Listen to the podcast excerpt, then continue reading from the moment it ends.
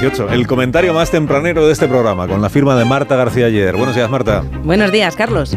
Anda Tucker Carlson dando lecciones de periodismo porque ha entrevistado a Putin.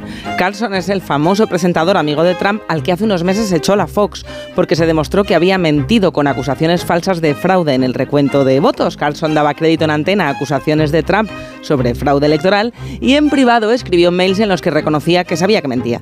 Ese es Carlson, al que por cierto Trump ha propuesto ser su candidato a vicepresidente.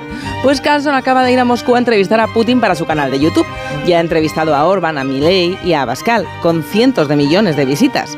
Antes de verla ya sabemos muchas cosas de esta entrevista. Sabemos, por ejemplo, lo que ha hecho Carlson para promocionarla. Acusa a los medios occidentales de haber entrevistado mucho a Zelensky y no hacer ningún esfuerzo por escuchar la versión de Putin de la historia. Ya sabes, la coletilla de eso no te lo contarán los medios. Lo que Carlson no dice es que Putin eh, es el que no ha querido dar ninguna entrevista a los medios occidentales. Es Putin quien no quiere que le hagan preguntas incómodas.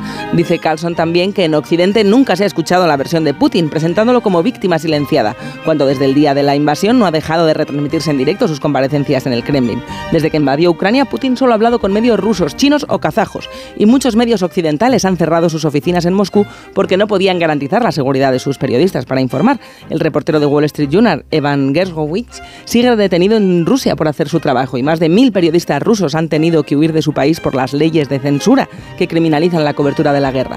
La única versión que se permite oír en Rusia es la de Putin. Eso no te lo contará Tucker Carlson.